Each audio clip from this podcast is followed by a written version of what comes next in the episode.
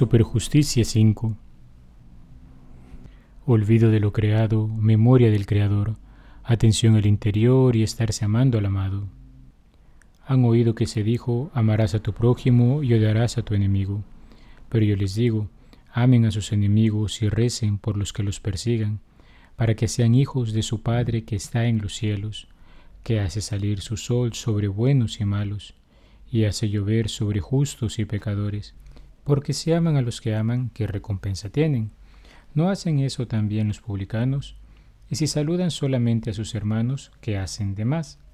¿No hacen eso también los paganos? Por eso sean ustedes perfectos, como su Padre Celestial es perfecto. En estos versículos del Sermón de la Montaña, Jesús, como sabio maestro de vida, nos enseña a poner nuestra mirada en un horizonte más amplio que el habitual a la hora de responder ante una ofensa. El Hijo de Dios nos muestra la lógica del Padre, que va más allá de la lógica mundana. Es la lógica de la misericordia. San Juan Crisóstomo nos lo explicará de una hermosa y sencilla manera. Escribe el santo, pero yo os digo, no resistir al maligno, no dijo no resistir al hermano, sino al maligno, con lo que nos dio el Señor a entender que si nuestro hermano comete esa falta, es porque el demonio le instiga, y al trasladar la culpa a otro, trata de mitigar y cortar la mayor parte de la ira contra el que materialmente ha obrado. ¿Cómo? ¿Es que no hemos de resistir, me dices, al maligno? Ciertamente hemos de resistirle, pero no de ese modo. Hemos de resistirle como Él nos lo mandó, entregándonos a padecer.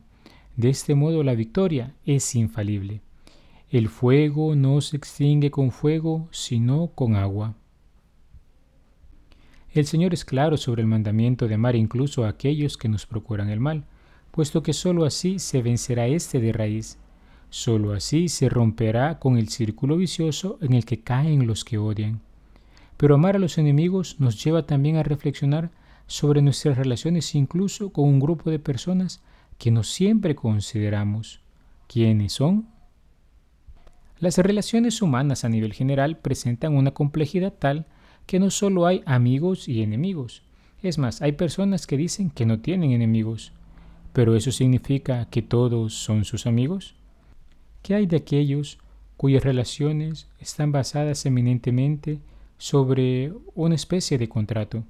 Por ejemplo, aquellos con los que nos relacionamos porque coincidimos en la ejecución de un proyecto, o aquellos con los que se trabaja en un mismo lugar. ¿Qué hay de aquellos que, aunque no son mis enemigos, me son simplemente antipáticos? Porque existen las antipatías naturales. Personas que no se procuran el mal los unos a los otros, pero simplemente no encuentran un punto de convergencia en el cual puedan fundamentar una relación de cariño y amor. Son esos con los que se dice popularmente no hay química.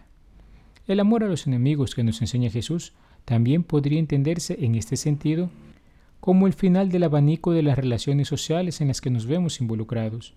De modo que dándonos esta instrucción, se nos está enseñando que hemos de amar a todos, amigos, familiares, compañeros de trabajo, conocidos, extraños, antipáticos, hasta los enemigos.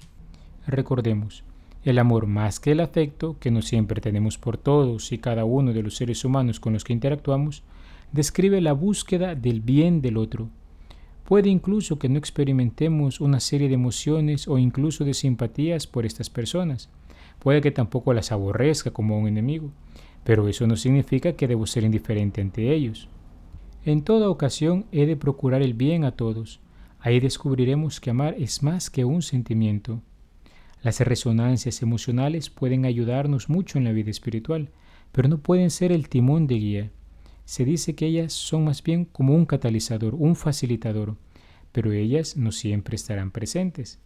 El amor a los enemigos, pasando por el amor a los que no me presentan alguna simpatía natural, son las altas vetas de la perfección cristiana, y aquí se nos enseña cuál es la medida del amor, Dios mismo.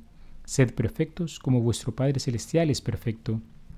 Sobre este punto alguien podría argumentar, pero tratar bien a alguien que no me simpatiza no es simplemente caer en la hipocresía? Tenemos que distinguir la diferencia entre hipocresía y morir a nosotros mismos. ¿Dónde está el criterio de diferenciación? En la intención. El hipócrita busca tratar bien a otro, busca parecer bien frente a otro, busca el bien quizás del otro, pero no con un fin sobrenatural, no porque el Señor nos ha mandado amar, no porque quiere corresponder de esa manera al amor de Dios, no porque quiere vivir según el mandamiento de la caridad, sino simplemente porque quiere salir del paso, quiere no tener problemas, entre comillas, quiere simplemente parecer, pero no ser, quiere simplemente quedar bien, no hacer el bien. En cambio, aquel que muere a sí mismo lo que va buscando es su transformación interior, configurándose con Cristo Jesús. Busca amar, busca hacer rectamente, honestamente, con sinceridad el bien al otro. Quizás no habrá una simpatía natural, pero eso no lo limitará. Buscará ir más allá de sus afectos, que muchas veces pueden ser simplemente que estén desordenados, pero buscará con esta manera encaminarlos y ordenarlos según el modo que el Señor nos ha enseñado. Así, hipócrita y cristiano se distinguen muchas veces en esa intención. El hipócrita busca aparentar, el cristiano busca ser aquello que el Señor le ha mandado hacer, vivir a la altura de su vocación de hijo amado del Padre, que sabe reconocer en los demás hermanos. Luego, otra anotación acerca de los sentimientos. Hemos dicho ya que los sentimientos, las emociones, digamos, no son un criterio de guía para tomar decisiones. Ellas pueden manifestar ciertamente algo de nuestro mundo interior, pero ellas no son el criterio para tomar la decisión. De hecho, el paso muchas veces de la adolescencia a la adultez está justamente en eso, que el adolescente se deja llevar habitualmente por sus emociones, en cambio el adulto toma sus decisiones no solo considerando lo que siente, sino sobre todo aquello que es bueno y verdadero, y así la bondad y la verdad son criterios para poder discernir aquello que se ha de hacer, aquello que se ha de seguir, aquello que se ha de pensar, aquello que se ha de obrar. El sentimiento no va negado, el sentimiento se asume, pero el sentimiento busca trabajarse bajo la luz de la verdad y de la bondad para que aquella decisión que tomemos de frutos y frutos de amor. Solo si tenemos en cuenta estas cosas podremos realmente vivir aquel sed perfectos como vuestro Padre Celestial es perfecto. Pero ojo, estamos hablando de perfección cristiana. Esta palabra, que cierra el ciclo de las antítesis y de la superjusticia, se explica en cierto modo con su paralelo lucano, que dice, sed misericordiosos como vuestro Padre Celestial es misericordioso y es un eco de aquel escrito del Antiguo Testamento que decía, Sed santos como Dios es santo. El Hijo amado del Padre nos hace entrar así en la escuela de la misericordia.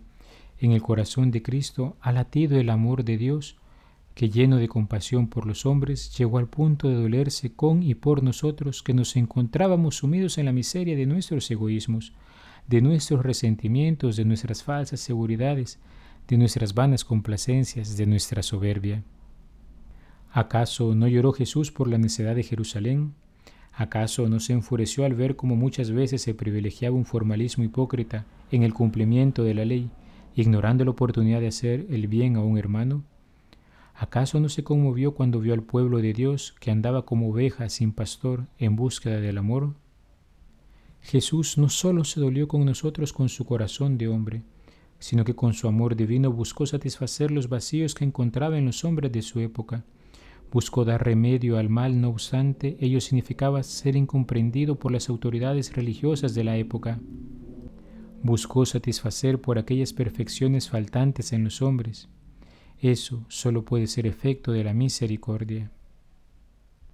Y es que el hombre en el principio no fue creado así. El hombre fue creado por amor y para el amor, para gozar del bien en su sentido más amplio Así vemos que perdona los pecados, sana a los enfermos, libera a los cautivos, expulsa a los demonios, instruye a los que no saben, devuelve su dignidad a aquellos que habían sufrido atropellos. En el corazón de Jesús encontramos la escuela de la perfección cristiana. Ahí contemplamos el amor divino que ha tenido la iniciativa de salir a nuestro encuentro, somos llamados a ir y hacer lo mismo por nuestros hermanos en la medida de nuestras posibilidades. Como diría San Pablo en una de sus cartas, la caridad de Cristo nos apremia. Lo decía de otro modo también San Asterio de Amacea. Si queréis imitar a Dios, puesto que habéis sido creado a su imagen, imitad su ejemplo. Vosotros que sois cristianos, que con vuestro mismo nombre estáis proclamando la bondad, imitad la caridad de Cristo. Es la ley del amor la que da la medida verdadera de la perfección cristiana. Nosotros estamos llamados a irnos perfeccionando en esto, día tras día, hora tras hora, acto tras acto que realicemos, de modo que todo nuestro ser, todas nuestras palabras, todos nuestros pensamientos, todos nuestros sentimientos vayan encaminados a imitar los de Cristo Jesús, que amó a todos los hombres y dio su vida por todos en el madero de la cruz. Y no bastó con eso, sino que les dio nueva vida, haciéndoles partícipes de la resurrección. Que el Señor nos conceda la gracia en este día.